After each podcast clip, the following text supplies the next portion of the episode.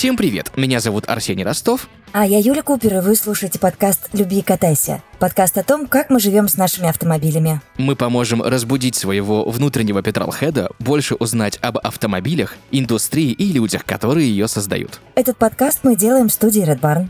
Спонсор сезона Техинком Авто, официальный дилер 14 автомобильных марок, 10 автосалонов в Москве и области.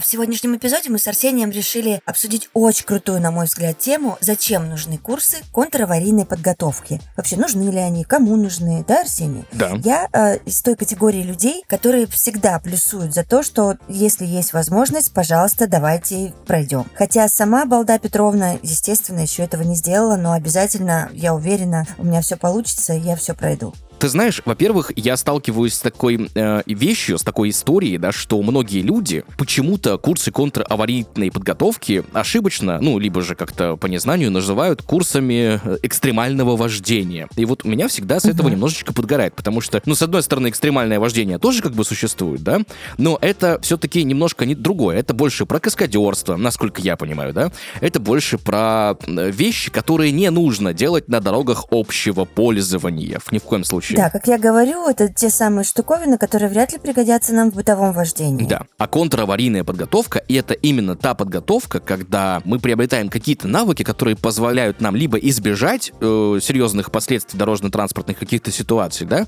либо минимизировать эти последствия. Потому что, Мгм, ну, мгм. вот знаешь, по моей практике, ну, лично мое мнение, но, скорее всего, оно все-таки имеет какое-то место на существование, что стаж вождения вообще не влияет на качество этого самого вождения. Потому что мы 20 лет можем Согласна. ездить э, с работы домой по одному и тому же маршруту на нашем прекрасном автоматическом э, автомобиле с автоматической трансмиссией, с кучей помощников и так далее и тому подобное. Но в случае, когда мы, ну, допустим, в теплом регионе, но первая же ситуация на гололеде, когда нужно как-то срочно куда-то выкрутить рулем, резко как-то затормозить, ну вот элементарно едем мы по заснеженной трассе, лось, лось выбежал внезапно, вот, опана, все, вот, здравствуйте. Да таких примеров, ты прав, можно привести миллион, и недостаточно просто поменять резину.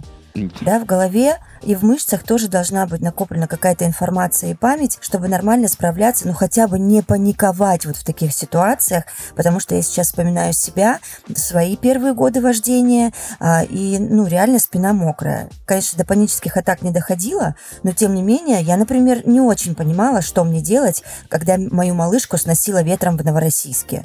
Мне Ну, кажется, российского увозила не понимает, что с этим делать, а вторая половина дома сидит. Да. И ты такой едешь и думаешь, Господь, сейчас меня просто выкинет на обочину или нет? Ну, конечно, бицуху-то я подкачала, но тем не менее это было очень нервно и очень волнительно. И в таких ситуациях э, я тоже могу их привести миллион, да, но хотелось бы с холодным каким-то умом, понятно, что волнительно, но не так сильно должно быть, да, и вот контраварийная подготовка, мне кажется, как раз для этого и создана, чтобы вот как-то справляться в непонятной ситуации. Вот расскажу тебе историю. На самом деле, мало кому я с этой историей делился, но вот теперь на весь интернет честной все будут знать. В первую неделю своего водительского опыта, да, именно я беру свой водительский опыт не с начала того, как я права получил, а когда купил первую машину, то есть через год после получения водительского удостоверения. И, в общем, еду я по своему райончику, никого не трогаю, еду разрешенные 40 км в час по скользкой мокрой дороге. И смотрю просто, ну, я не знаю, повезло, повезло. Знаешь, вот это ноябрьская хмарь, ну, знаешь, вот я сейчас, Мгм, такая мгм. вот вещь, Да. когда все серое, у тебя настроение серое, тебе с утра нужно ехать куда-то зачем-то. Ты еще вот на этой семерке, которая стоит 20 тысяч рублей, она еще не прогревается ни черта там. Ну, короче, я вот это вот еду такой весь из себя сонный еще и смотрю какое-то красное пятно на дороге. Просто вот где-то справа появляется красное пятно. Я по тормозам, меня разворачивает. Просто школьник в красной курточке, с красным портфельчиком решил перебежать дорогу э, в неположенном месте. В неположенном. Да, Мгм. и, соответственно, слава богу, что я успел среагировать, и что он в последний момент одумался и решил, что нет, ну, выбежал на дорогу и побежал обратно. И в итоге ничего не произошло, все хорошо, все целы здоровы, я остался на дороге, ну, развернутым просто на 180 поперек, как бы все успели за мной тормозиться, школьник на это посмотрел, такой, ну, окей, пойду-ка я дальше по своим школьным делам. Вот, я, честно тебе признаюсь, я три круга вокруг района навернул, пока успокаивался. Еду да, потом, смотрю, вот это зараза, на остановке стоит счастливый, довольный, маршрутку ждет, такой, по попе тебе бы надавать за такое. А потом сам сижу и думаю, вообще-то на самом деле по попе нужно мне надавать за такое, потому что водитель все-таки должен быть готов, ну, к любой вещи, и это прописано у нас в законодательстве. Соответственно, и я понял, что моих навыков, которые я приобрел в автошколе, недостаточно для решения каких-то таких ситуаций, поэтому я ездил с друзьями более опытными на парковке там или какие-то закрытые площадки, мы там ставили конусы, какие-то тележки вместо конусов, чтобы как-то имитировать какие-то ситуации, ну, там, с двойными переставками, там, с тем, куда руль крутить, не надо его крутить. Потом у меня вообще появился знакомый, который как раз-таки работал инструктором по контраварийке, он мне такого рассказывал, у меня аж волосы дымом. Вот элементарная ситуация, Юль, расскажу тебе. Вот мы все в автошколе, это базовый момент, нам что говорят? Если что-то непонятное происходит, тормози в пол. Ну, чтобы минимизировать риск, э, соответственно, Мне ДТП. так и объясняли, да, да, киваю. И... Но это же не так, на самом это деле. Это не так. И ты потом мозг свой очень, ну, то есть, вот у нас же есть такая, что если у вас возникает занос, вам нужно вырулить руль в одну или в другую сторону в зависимости от типа вашего привода, нажать на газ, либо наоборот убрать педальку газа, собственно, с этой э, ногу с педальки газа, чтобы э, убрать занос. Но если ты не отработаешь это, то, ну, это никогда не сработает. У тебя мозг подает сигнал тут же жать на тормоза. А если, не дай боже, да, ты конечно. едешь в поворот на гололеде, еще куда-то что, и там тебе кто-то выскакивает, нажмешь что на тормоз, ты улетишь. Все. Ну, как бы, потеря сцепления, инерции и так далее. И вот очень я рад тому, что мы сегодня затрагиваем эту тему, потому что об всем этом нам расскажет человек, который, ну, знает не то, что не понаслышке, а умеет и объясняет это людям. Практикует. Практикует, да. Друзья, сегодня у нас в гостях Руслан Кужакаев, автоинструктор успешных людей. Руслан, привет. Всем привет, рад всех приветствовать. Мы очень-очень рады тебе, и я уверена, что это будет один из самых полезных эпизодов в нашем сезоне. И давай э, на старте, Руслан, разберемся вот с чем. Что такое контраварийная подготовка и чем она все-таки отличается от курсов экстремального вождения? Объясни нам всем, пожалуйста, раз и навсегда. Давайте постараюсь объяснить. Но хотелось бы сказать, что вы уже сами э, затронули этот момент и правильно понимаете, что контраварийная подготовка – это система обучения, которая выходит из рамок ПДД, но применима на дорогах общего пользования. А вот экстремальное вождение – это уже приемы с профессиональных гонщиков. Вот чтобы всем было понятно на примере такого элемента, как дрифт. Вот контраварийная подготовка, она поможет избежать надвигающийся дрифт, да, или поможет прекратить как можно скорее этот дрифт. А вот экстремальное вождение научит вас, как поворот полностью пройти в дрифте. Ну, то есть предотвратить занос, да? Очень классный пример, настолько наглядный и понятный, да. Тут же мне вспоминается этот флер из интернета по поводу мамкиного дрифтера, да? С наступлением э, зимних э, снегопадов mm-hmm. у нас на дорогах очень много дрифтеров. Я, кстати, наткнулся здесь на мнение одного инструктора, который говорил, что нужно быть аккуратней э, в этот период, когда падает снег, потому что очень много по делу и без дела дрифтят на дорогах. Ну да. Я вот прислушал к себе. Я вот, конечно, из тех, кто в поворот-то, конечно, в дрифте может войти. Но очень аккуратно, когда никого нет. Ну да, есть же история, что люди себе жигу на сезон покупают зимнюю, да, там чуть-чуть подготовленную с заваренным дифференциалом, чтобы просто, ну, покататься 2-3 месяца и продать ее следующему человеку, который будет развлекаться уже с ней дальше. Ну, так как я знаю этих людей, там люди на две категории просто делятся. Безответственные, mm-hmm. тот, кто просто покупает жигу, заварит дифференциал и просто едут в стол. Вот с такими людьми, конечно, не хочется встречаться на дорогах общего пользования. А есть вторая категория моих знакомых, которые покупают «Жигули» и вкладывают туда приличные приличную сумму денег, и «Жигули» перевозят на эвакуаторе от полигона к полигону. Вот эти уже совсем другие люди. Это мы полностью поддерживаем. Угу. А, вообще, давайте выяснять, парни. Я буду, знаете, опять тележурнал «Хочу все знать», потому что очень ведливая всегда Арсений знает. Скажи, пожалуйста, зачем вообще проходить контраварийную подготовку? Нужно ли это всем? Вот. И, быть может, есть категория тех, кому это не нужно? Хочу сказать, что нужно, конечно, всем. И почему, например, люди не проходят эту контраварийную подготовку? Потому что не понимают, при каких обстоятельствах они воспользуются этими приемами, которым их обучат на площадке. Ну, допустим, возьмем э, за пример стандартного человека, который получил права, где-то уже со спотевшей спиной поездил, э, побоялся, понимает, что в течение месяца, полугода ничего не произошло, и он думает, что он, в принципе, все контролирует. Но в жизни бывает случай всего лишь один раз. Один раз выбежала собака, один раз выбежал человек, один раз кто-то перестроился не глядя. И вот на этот как раз-таки случай мы должны понимать, как управлять автомобилем, как взаимодействовать с электронными помощниками, там, АБС, самое да, распространенное, что есть, наверное, уже практически во всех автомобилях, ESP. И что делать? Вот для этого как раз-таки нужна контраварийная подготовка. Для одного случая в жизни. То есть многие думают, что можно и нужно этим пользоваться повсеместно, но это совсем не так. На примере зеркал, да, вот у каждого автомобиля есть боковые зеркала, и многие новички в них не смотрят и говорят, что они не знают, зачем туда смотреть, как часто в них нужно смотреть, а по статистике нужно смотреть вообще раз в 5 секунд, да, к примеру. И на протяжении там долгого времени водитель начинают смотреть, но ничего не происходит в этих зеркалах, что могло бы им помочь. Но Бывает один случай. И вот один случай, что я увидел, у грузовика отказали тормоза, и я сместился в сторону. Грузовик проехал мимо меня. Повторится ли этот случай в моей жизни или нет, я не знаю. Ну, надеюсь, не повторится, но вот он был один раз в моей жизни. Это как, знаете, я буду тоже на своих примерах вам какие-то истории выдавать, чтобы мы вместе хихикали. Вот э, Руслан правильно абсолютно сказал по зеркалам. У меня, допустим, еще не было этой мышечной памяти, когда я только начала водить, да, что надо поглядывать туда, и желательно бы хотя бы раз там в 5 секунд 6. А, и вот меня очень научила ситуация, когда я вылетела на обгон угу. и даже не посмотрела, что сзади меня уже человечек летит также на обгон. Конечно, все закончилось нормально, все хорошо, я успела занырнуть обратно и как-то ну, сориентировалась. Но вот с этого момента угу. ровно я вот как к себе домой по зеркалам ориентируюсь как нужно, стабильно и очень хорошо, и понимаю, что они очень помогают в разных ситуациях абсолютно. Ну вот у меня с зеркалами другая проблема есть. Я настолько привык парковаться по зеркалам, вот прям, uh-huh. вот даже не разворачиваться, не смотреть и задом сдавать по зеркалам тоже, то есть не поворачиваясь. Ну, спинка болит, как бы поворачиваться не очень хочется, если честно. Так вот, со всеми этими электронными помощниками, которые там камера заднего вида, которые рисуют там траекторию, там еще вот пищащие парктроники, я уже иногда прям на меня сбивают. Ну, то есть я по зеркалу вижу, что все нормально, а там помощник орет, что через метр столбик, там, метр еще целый, отстань от меня, что ты кричишь. Ну, то есть бывает и такое. Но этим тоже нужно правильно ну, Руслан, насколько я понимаю, вообще вот эти повороты, развороты именно телом, это неправильно правильная история, да? Смотря как. Вот у меня ученик был, который готовился к сдаче экзаменов в Канаде.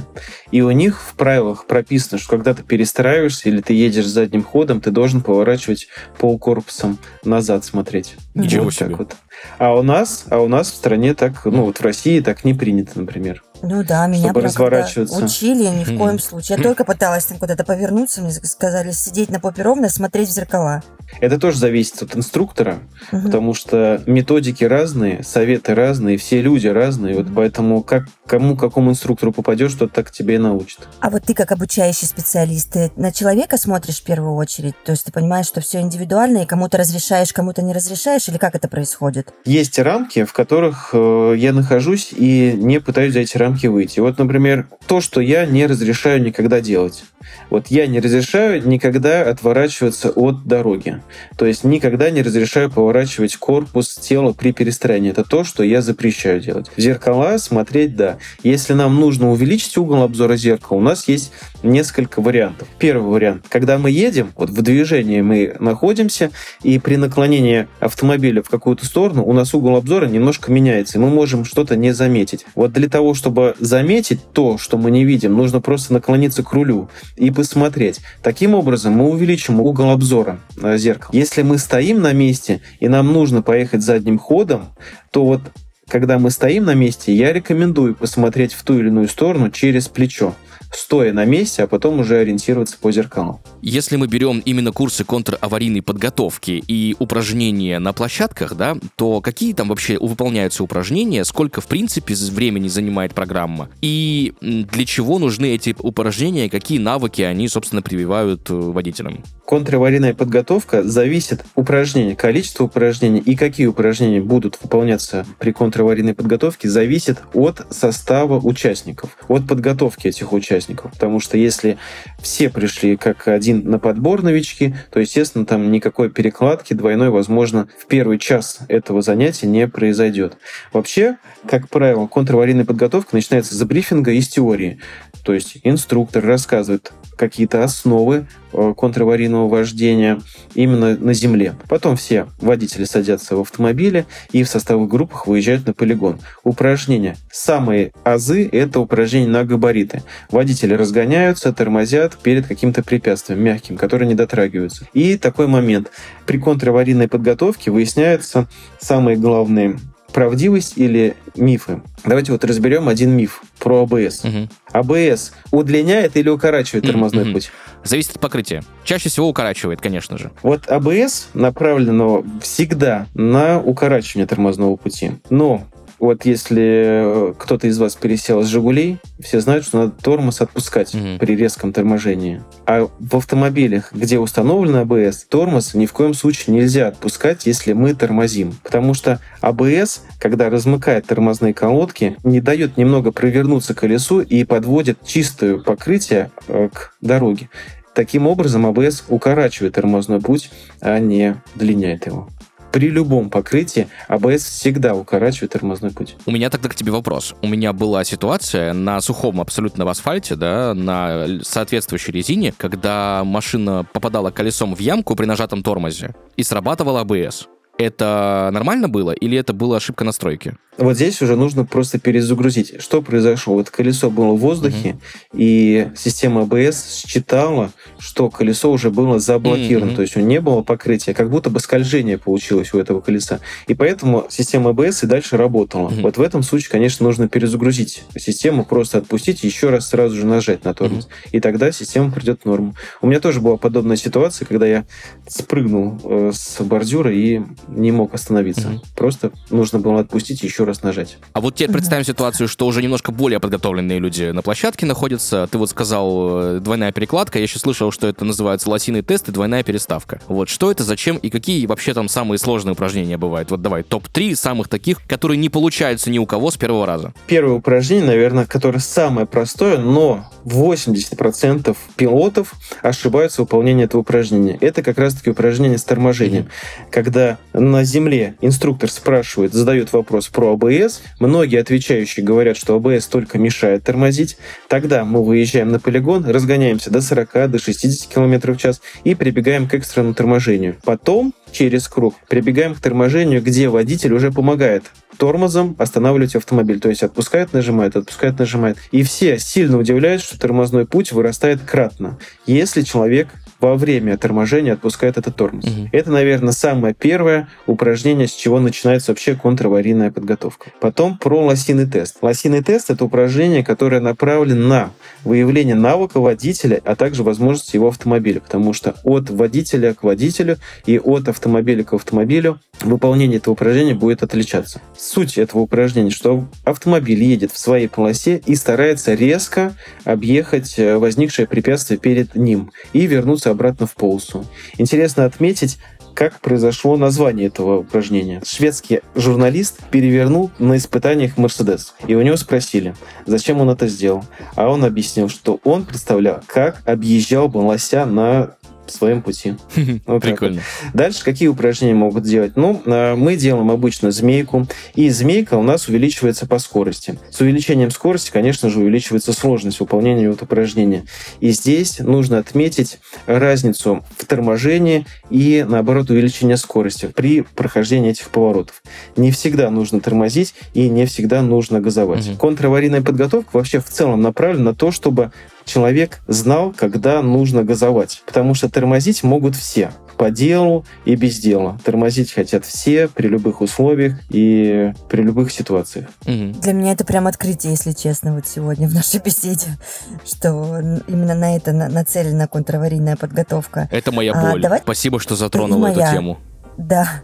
А давайте, ребят, разберемся с рулем, как его правильно крутить и почему, Руслан, мы все делаем, ну, многие из нас делают это неправильно. Хотелось бы расставить точки над Сейчас можно, перед тем, как Руслан начнет, я просто поделюсь. Я когда вижу человечка, который вот так вот берет руль и начинает его перебирать и крутить вот таким вот образом всегда и везде, я такой смотрю и думаю, нет, я больше с этим человеком ездить не хочу. Вот ты не хочешь ездить, а у меня однажды была такая ситуация, когда я выезжал с парковки, mm-hmm. и мне навстречу повернул мужчина в таком хорошем джипе, и он также перебирал руками. Вот я понял, что я не хочу с ним разъезжаться на узкой площадке, mm-hmm. и мне пришлось его, ну, поступить не очень хорошо, мне пришлось его попросить сдать задним ходом и выехать э, обратно, чтобы мы с ним как-то разъехались. То есть, да, восприятие людей, водителей с таким, э, с таким навыком вождения, конечно, с таким навыком руления колеса не очень воспринимается. Итак, вопрос в чем у нас был? Как правильно руль крутить? Как же правильно, да когда ко мне приходят ученики, кто на что гораст. Конечно, кто как может, так и крутит. Э, в рамках вот обучения нельзя прийти к какому-то супер правильному алгоритму. Почему? Потому что существует специальное учреждение, где готовят профессионалов, водителей. И вот в рамках таких обучений существуют занятия, которые занимают 72 часа, где курсанты просто сидят за партой и крутят эту болванку видов хватов руления, видов хватов рулевого колеса. Видов руления существует огромное множество, которые подходят к той или иной ситуации на дороге. Поэтому однозначного ответа здесь, наверное, не существует. Как правильно рулить, как правильно держаться за руль. Что можно отметить, что нельзя делать, это точно, сто процентов, что нельзя делать. Обращайте внимание, когда вы крутите руль, чтобы ладонь одной руки не закрывала руку второй, mm. чтобы рука на руку не ложилась при вращении рулевого колеса. Потом, что точно нельзя делать, это нельзя руль брать как руль мотоцикла. То есть в нижней части руля руками браться вот за баранку, как за руль мотоцикла. Mm-hmm. Такого тоже нельзя допускать. И я еще слежу за всеми, чтобы при остановке руки все-таки хотя бы одна рука, но оставалась на руле. Потому что новичок, когда он подъезжает к светофору, останавливается, он хочет себя как будто будто бы снять ответственность, отстраниться от управления автомобилем и убирает руки куда угодно. В карманы складывает, на грудь. Поэтому одна рука должна всегда оставаться на руле. Вот, кстати, по поводу руля, у меня еще к тебе, знаешь, какой вопрос? Всегда мне было интересно узнать это именно у компетентного человека. Нас как в автошколе учили, что идеальный хват — это 2.10, да, часа, ну, то есть 2 часа 10 часов, э, либо там час 11, то есть максимально поближе, потому что раньше не было ни усилителей, ничего, оборотов руля нужно было делать куча. Сейчас на современных машинах у тебя два оборота руля от корки до корки может быть 2,5, да, от крайнего левого до крайнего правого, и там куча усилителей. И я слышал мнение, что для обычного водителя нормально класть руки на 3.9, да, и при э, быстром рулении в конце руку перекрестить. Ну, то есть вот таким вот образом. Не, не uh-huh. складывать ладони, а именно просто небольшое перекрещивание допустить в максимально крайнем положении руля, потому что, во-первых, а, ты знаешь, что это положение крайнее руля, раз у тебя перекрестились руки, и, б, тебе дальше крутить не надо, не надо потому что уже все, уже максимально налево. Можно уже идти дальше обратно. Вот сейчас давайте поговорим. 10 и 2. Да, это верхний хват рулевого колеса.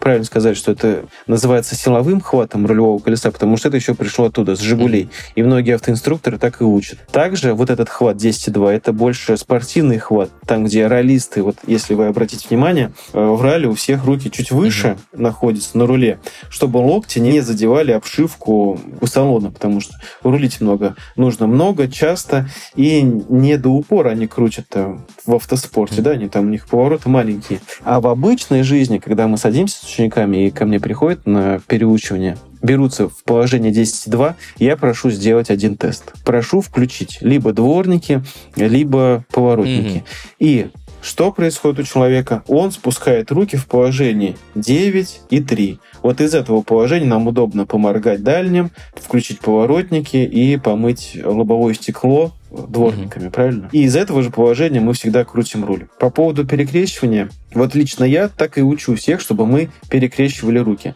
То есть э, вправо у нас такое правило, да, с учениками. Вправо крутит левая рука, то есть левая длинно начинает крутить, и потом правая на противоположную сторону перехватывает руль. То есть главное не допускать того, чтобы руки были рядом с друг другом на руле во время вращения. Руки должны быть всегда на противоположной друг от друга стороне. И еще такой момент. Многие не догадываются, что в городе, вот в рамках обычного поворота, можно поворачивать одной рукой. Но, допустим, вот выйдете все сейчас, сядете в автомобиле и попробуйте повернуть направо, и при этом при повороте направо, перед самим поворотом, левую руку опустить с положения 9 на положение 6 и вот из этого положения повернуть направо. И тогда вы поймете, что у вас одна левая рука поворачивает вправо, и эта же левая рука возвращает колеса прямое положение. То есть перехватываться, мельчешить руками не придется. Почему я против того, чтобы руль передавали из руки в руку, так вот, когда мельчешат новички. Когда новичок начинает мельчешить руками, он не понимает, в каком положении у него стоят колеса. И при экстремальном вождении или там при контраварийном вождении это является камнем преткновения, что наш клиент пилот новоспеченный не понимает, в каком направлении едет автомобиль. И тормоз или газ тут уже, конечно, вмешивается против водителя. Я сижу такая, фух, успокоилась. Я прошла оба теста Руслана, думаю, ура. Все не так потеряно, как я думала про себя. Потому что, парни, скажу вам честно, я пыталась, я пыталась переучивать себя на 10,2. Думаю, ну это же правильно, так же и должно быть. Мне же в школе еще об этом рассказали. Но это вообще неудобно, потому что ну, ты держишь э, на 9,3 руки на руле и, и чувствуешь себя человеком. И Руслан абсолютно правильно сказал, что ты, у тебя в доступе все, все удобно, все за доли секунд делается. И поворотник включается, и омыватель, и дворники. И это прям красота. Ох, у меня еще есть вопросик один, который...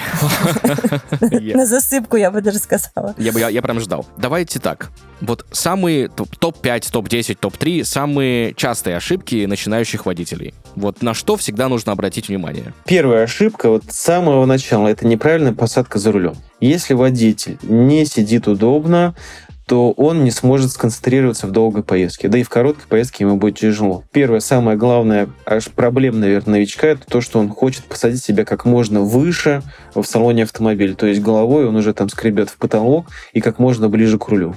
Естественно, такая посадка не позволит ему качественно управлять автомобилем, качественно рулить, тормозить и смотреть по сторонам. Вторая ошибка, я опять же отнесу ее к новичкам, что они не знают, как устроен автомобиль.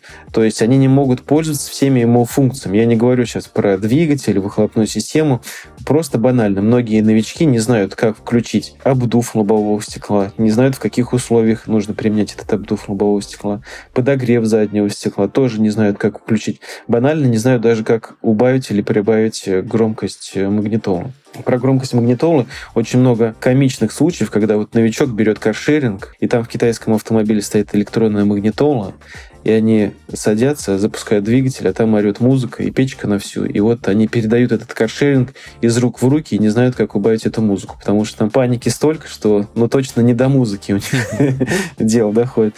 Бывает такое. Еще ошибка новичка, я считаю, что в тот момент, когда вы учитесь водить, никто не учится пользоваться навигатором. Ко мне, когда приходят люди переучиваться, да, или там повышать свой навык, нередко ко мне приходят люди там с пятилетним стажем вождения, с десятилетним стажем вождения, и у них бывает один и тот же запрос, что они не выезжают со своего района. Или они выучили только один маршрут, работа-дом. И чаще всего на вопрос, пользуетесь ли вы навигатором или нет, ответ один. Я его включаю, бросаю куда-то там вниз и просто слушаю, но не вижу, что он говорит. И поэтому, не зная маршрута, не зная, как работать банально с картами, и приводит к тому, что человек боится выехать со своего района. Дальше. К ошибкам новичка я еще могу отнести это незнание габаритов собственного автомобиля. И незнание, как определить габариты у любого другого автомобиля. Это опять же в сторону каршеринга. От автомобиля к автомобилю новички берут эти автомобили в аренду и управляют на удачу.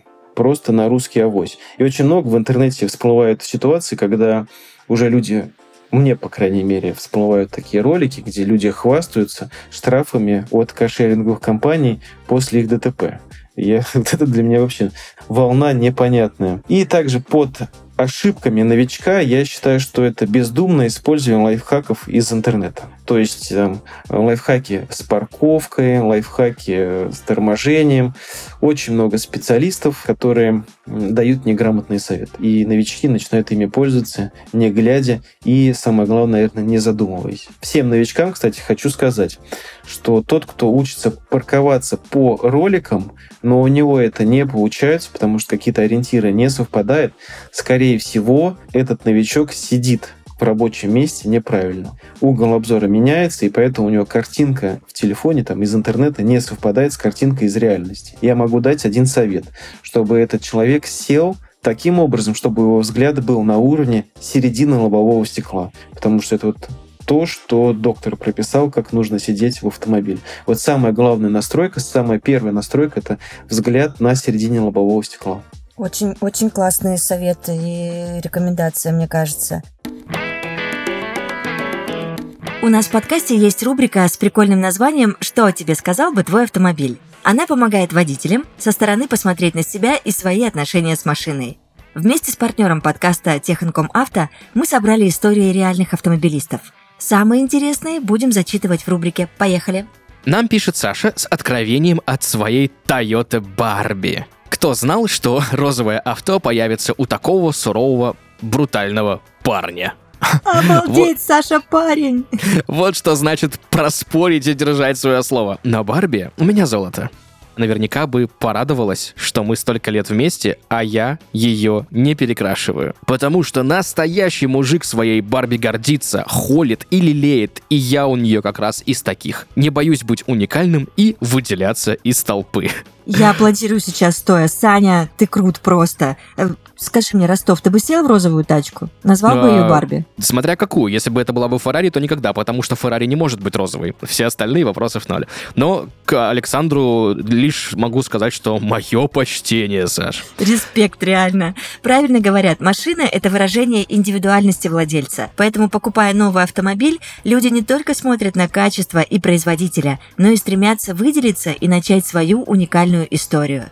А для этого нужен легендарный автомобиль, например, Citroën от надежного дилера. Авто, отвечающее таким запросам, а также качественный ремонт машин и профессиональное техобслуживание можно найти у партнера нашего подкаста компании Техинком Авто.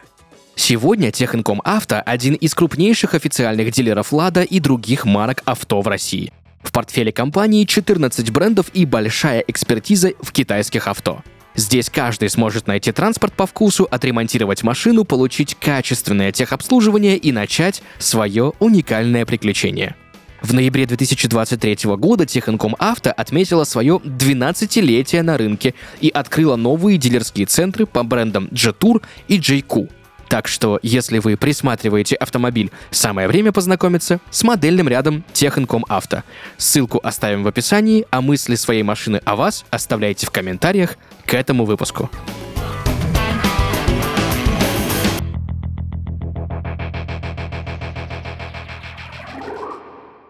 Руслан, давай разберемся, знаешь, чем а, вообще влияет ли стаж вождения на качество навыков управления автомобилем?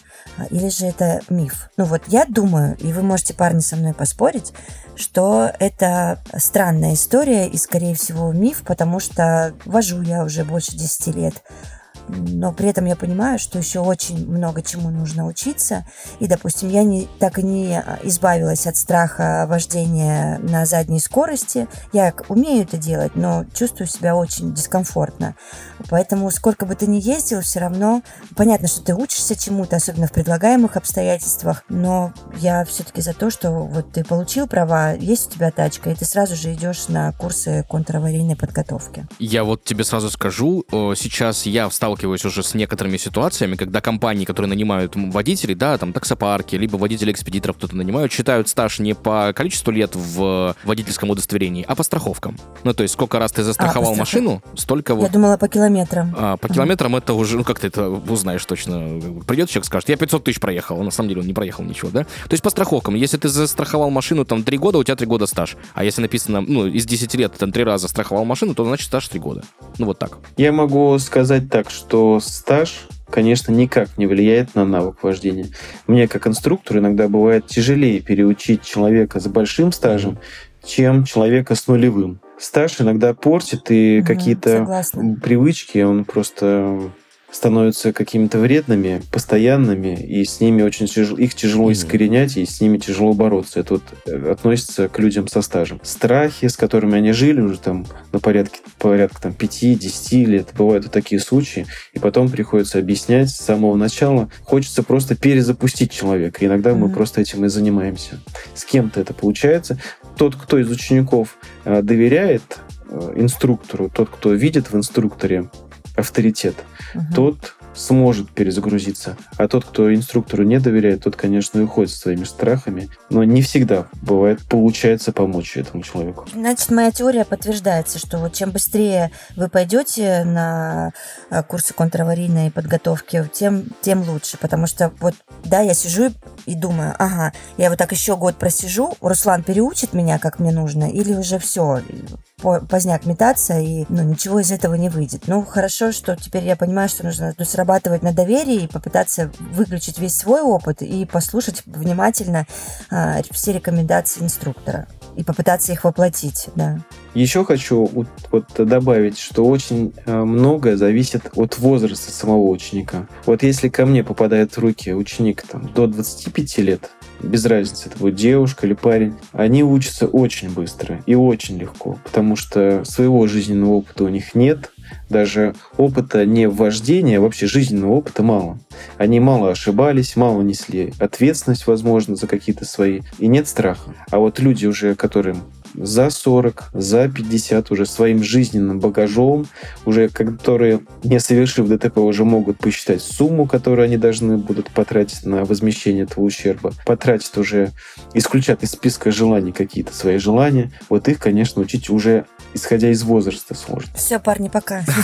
Я ухожу. Да ну что ты, ну перестань. Ну нет, ну куда? Подожди, мы с тобой еще подрифтуем на пару. Перестань. Хорошо. Руслан, мне знаешь, что интересно? А нужно ли после прохождения курсов, да, контраварийной подготовки, самостоятельно отрабатывать и повторять эти упражнения где-нибудь на закрытых полигонах, площадках, ну или там ну, где-нибудь, где нет машинков каких-то, или, в общем, не, не на дороге общего пользования, чтобы этот навык оставался, или все-таки один раз научился, знаешь, как вот с велосипедом, да, и всегда вспомнишь? Ну, начнем с того, что не каждое упражнение можно повторить угу. на полигоне, не в полигоне, да, то есть дороги общего пользования не подготовлен для этого, для многих упражнений. А вообще повторять, конечно, надо. То есть, если у вас за углом есть какое-то поле, вот поле без единого столба, тогда, конечно, все, что вы изучили, тогда нужно повторить. У столба есть такое свойство, столб всегда притягивает. Mm-hmm. Вот если на парковке будет один столб и будет один дрифтер, вот есть такая вероятность, что они рано или поздно встретятся. Я лично сам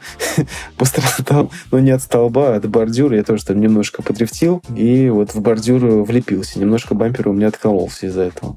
Поэтому все это, конечно, нужно повторять, но нужно понимать, что на полигоне у тебя есть пространство и есть э, безопасность маневра. То есть ты можешь где-то ошибиться со скоростью, переборщить с газом, и улетишь ты в поле, ну, приедет трактор вытащить тебя, да, в крайнем случае. Если там будет просто чистое поле, ты выехать сам не сможешь. А на дороге, даже на самом большом проспекте, если ты переборщишь со скоростью, начнешь что-то исполнять, то не факт, что ты не врежешься либо в бордюр, или не факт, что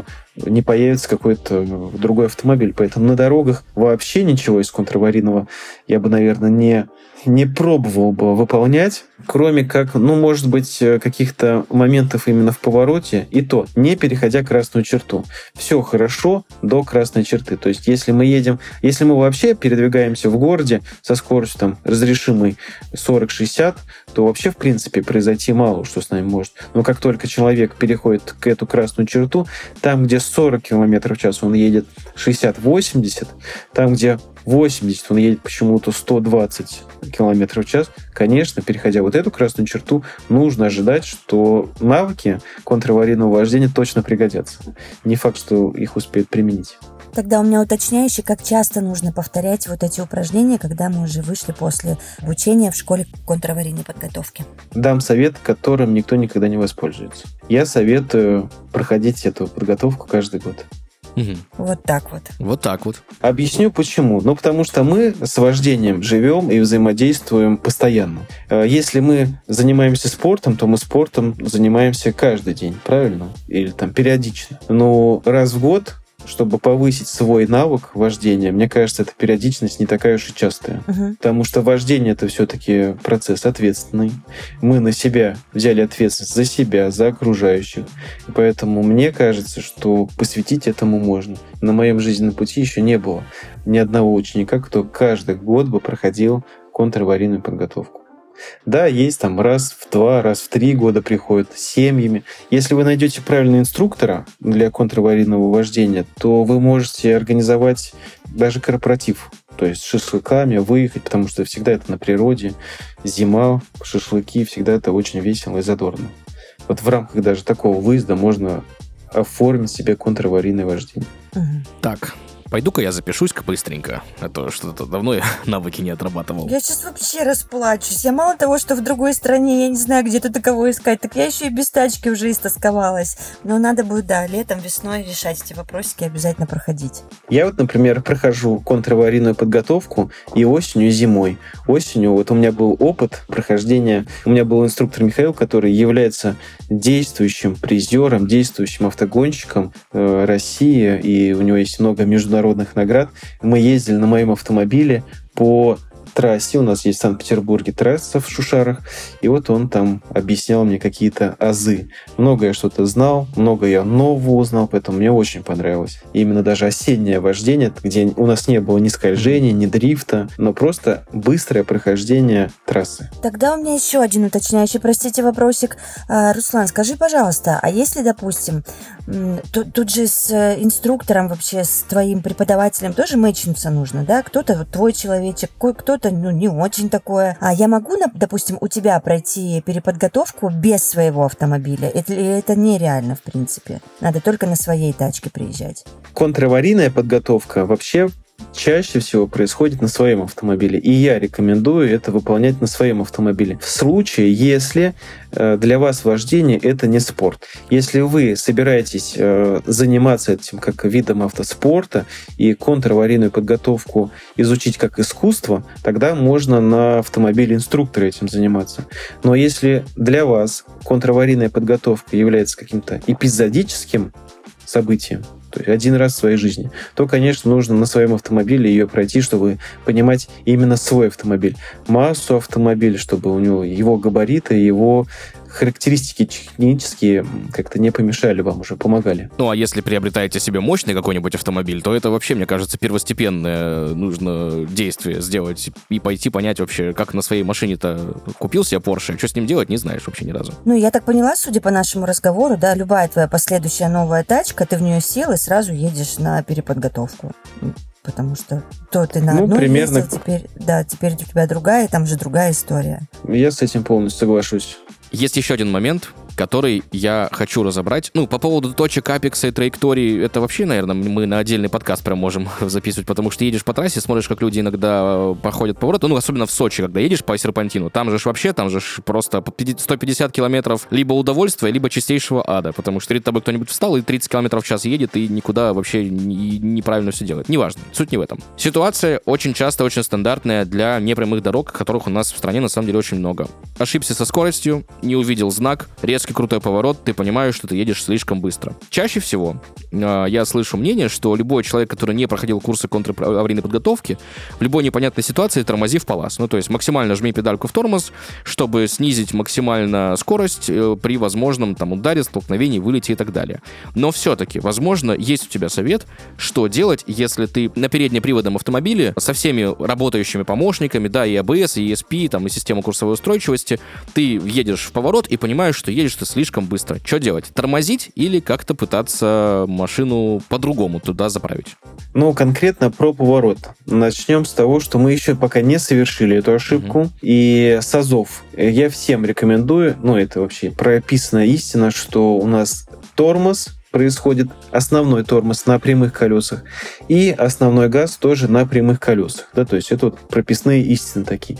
Теперь мы уже в повороте, и скорость наша не соответствует этому повороту. Что тут делать? Тут мы можем прибегнуть к комбинированному торможению. То есть к торможению не только педалью тормоза, но еще и двигателем. Двигателем можно тормозить также и на автомобилях с автоматической коробкой передач, переведя быстренько в ручной режим и щелкнув там несколько раз, скачнув ее вниз или вверх, там, смотря как у вас, ну, на несколько передач вниз, да, переключив угу. коробку. Тогда двигатель начнет тормозить, замедлять э, вращение колес. Если нам это ничего не помогло, и у нас уже автомобиль получил так называемый снос, это когда две оси у нас едут на наружу поворота, что делать в этот момент? То есть колеса заблокировались, автомобиль у нас скользит. Вы руль поворачиваете вправо, а автомобиль у вас скользит почему-то влево, наружу поворота. Что в этом случае делать?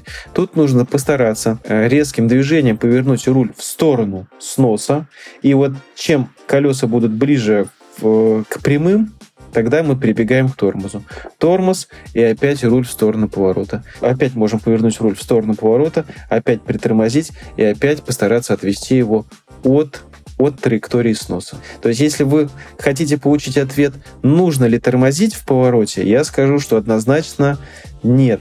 Резко тормозить в повороте точно не нужно, и тормоз это вообще не панацея от всех проблем. Потому что если мы тормозим, вот опять разберем эту же ситуацию с самого начала, мы вошли в поворот, руль повернули вправо, скорость большая, любой неопытный человек нажмет на тормоз для того, чтобы понизить скорость автомобиля. Следствием этого произойдет у нас снос. То есть мы руль поворачиваем вправо, а автомобиль у нас поедет наружу поворота, то есть влево. Человек неопытный силой будет еще сильнее куда-то закручивать там руль вправо и еще сильнее нажимать тормоз ничего уже не будет происходить. И здесь как раз-таки нужно собраться и руль повернуть в ту сторону. Вот мы едем в отбойник, уже летим, и вот психологический такой страх, что руль-то надо поворачивать уже в отбойник, и туда тормозить в отбойник. Нажали на тормоз, повернули руль опять в сторону поворота. Опять в отбойник, опять тормоз, опять руль в сторону маневра. И нужно понимать, что контраварийная подготовка, она не всегда направлена на то, чтобы вы избежали ДТП. А контраварийная подготовка, она помогает минимизировать последствия. То есть иногда мы предполагаем, что мы врежемся, но врежемся с минимальными последствиями. Может быть, в финале, Руслан, ты дашь какой-то прям главный, на твой взгляд, э, и по твоему опыту совет от инструкторов всем водителям? Давайте я не один совет дам, а немножко, чуть больше советов. С удовольствием. Первый совет в погодных условиях Санкт-Петербурга. Да, вот на примере Санкт-Петербурга, где зима не зима, и где зима меняется от минус 5 до минус 20 буквально с понедельника по воскресенье погода очень сильно скачет. Вот тут нужно всем водителям понимать, что если вы ездите по одному и тому же маршруту и привыкли поворачивать там или иначе, там, с какой-то скоростью, и все у вас под контролем, то, возможно, в понедельник вы вошли в поворот на 20 км в час, а в среду вы этот поворот уже не сможете войти с этой скоростью, потому что будет уже слишком скользко. То есть нужно не забывать, что от температуры меняется коэффициент сцепления покрышек с дорожным покрытием. Это вот мой первый совет, что если идет дождь, а потом мороз, нужно понимать, что потом будет гололед. Следующий совет, наверное, и вот этот самый главный совет, который я даю всем тем, кто водит в городе по поводу тормоза. Этот совет усредняет все непонятные ситуации на дорогах. И звучит он так, что в любой непонятной ситуации мы не начинаем тормозить, а мы убираем ногу с газа. Таким образом, на секунду убрав ногу с газа, мы минимизируем время, которое мы можем применить к контраварийным приемам. Вообще, британские ученые доказали, что мы тратим 3 секунды на то, чтобы избежать ДТП. За первую секунду мы что-то видим, и убираем ногу с газа. На вторую секунду мы должны посмотреть, куда маневрировать и начать выполнять либо торможение, либо ускорение. И вот на третью секунду мы должны либо рулить в какую-то сторону безопасную, или оставаться в своей же полосе. Прописная истина, что любую проблему в своей полосе мы сначала пытаемся решить именно в своей полосе, то есть не глядя никуда руль я не кручу и не торможу. Педаль тормоза и педаль газа, они буквально должны быть у вас завязаны как на ниточку. То есть я газую только туда, куда вижу и, и еду, да, то есть я не могу смотреть через плечо влево и при этом э, газовать. Вот так вот у нас обычно выезжают из двора, смотрят влево, нажимают на газ и едут при этом вправо. То есть если соблюдать алгоритм и смотреть в ту сторону, в которую ты едешь, можно избежать очень интересных историй, которые ты будешь рассказывать коллегам на работе. Если ты тормозишь, то нужно нажимать на тормоз, и взгляд твой ниточкой должен быть направлен сразу же в зеркало. Хоть в какое-нибудь, хоть в левое, хоть в среднее, хоть в правое. То есть газую туда, куда вижу, торможу, сразу смотрю в какое-нибудь зеркало. И еще одна прописная истина. Перед тем, не во время, а вот именно перед тем, как я буду поворачивать руль, нужно посмотреть в зеркало. Если я еду в своей полосе, и передо мной яма, я уже думаю об этой яме, и я думаю, что я буду ее объезжать справа. Ну, значит, в какое зеркало мы посмотрим? Правое. Естественно, в правое. И таким образом мы как раз-таки наберем те рекомендованные 5 секунд, да, периодичность, раз в 5 секунд смотреть в зеркало, потому что, ну, многие не понимают, а как я должен смотреть в эти зеркала раз в 5 секунд. У меня на одном из занятий стоит таймер, который заведен, ну, не раз в 5 секунд, чтобы мы просто не ошалили за время занятия, но он у меня стоит там раз в 30 секунд. И вот у меня срабатывает сигнал, когда ученик должен просто автоматически повернуть голову влево и в правое зеркало. Сопротивление люди встречают такое, что, ну, страшно описать. Ни у кого не получается соблюдать вот этот вот период раз в 30 секунд. Вы, кстати, тоже можете попробовать завести будильник э, на 30 секунд и смотреть. Получается у вас смотреть в зеркало или нет? Страшно не, вам я, или я, нет? В этом плане я, конечно, натренировала себя уже давно, и тут вообще как э, по секундам, в общем, mm-hmm. тоже все происходит. И на боковухе, и центральная, поэтому за себя даже не переживаю, но это очень ценный, да, а, совет. Я здесь поддерживаю поддерживая руками и ногами. Это надо выработать всю эту историю и обязательно пользоваться. Это очень удобно. А, а получается, если мы не ориентируемся по зеркалам, ну я так себе представляю, вы можете со мной не согласиться, ты сидишь как будто сам в своем домике на отдельной планете, и больше тебя как бы ничего не волнует и не касается. Но ведь это же не так. У тебя мало того, что, может быть, кто-то с тобой едет в машине, в твоем автомобиле, да, так еще и вокруг сколько всего. Других автомобилей, двухколесных каких-то ребят, пешеходов, зверей, да что угодно просто. И не ориентироваться в пространстве, ну, это странно, на мой взгляд. Но знаете, как определить опытного водителя, отличить как опытного водителя от новичка?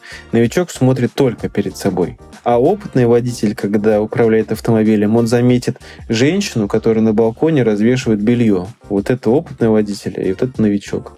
Руслан, спасибо тебе большое, что сегодня такой прям объемный пласт информации выдал. Слушай, я, правда, я бы еще бы час бы полтора бы тебя бы допытывал, да, но, к сожалению, наш формат не подразумевает э, двух с половиной часового выпуска, но на самом деле очень хотелось. Друзья, сегодня у нас в гостях был Руслан Кужакаев, автоинструктор успешных людей, человек, который разбирается в контраварийной подготовке в, максимально круто.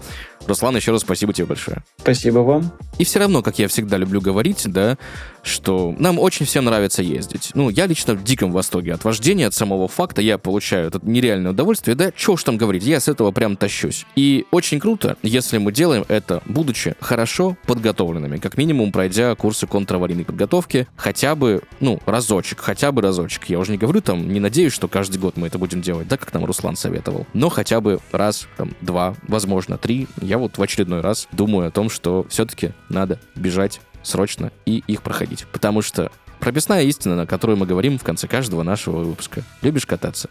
Люби и катайся. Пока. thank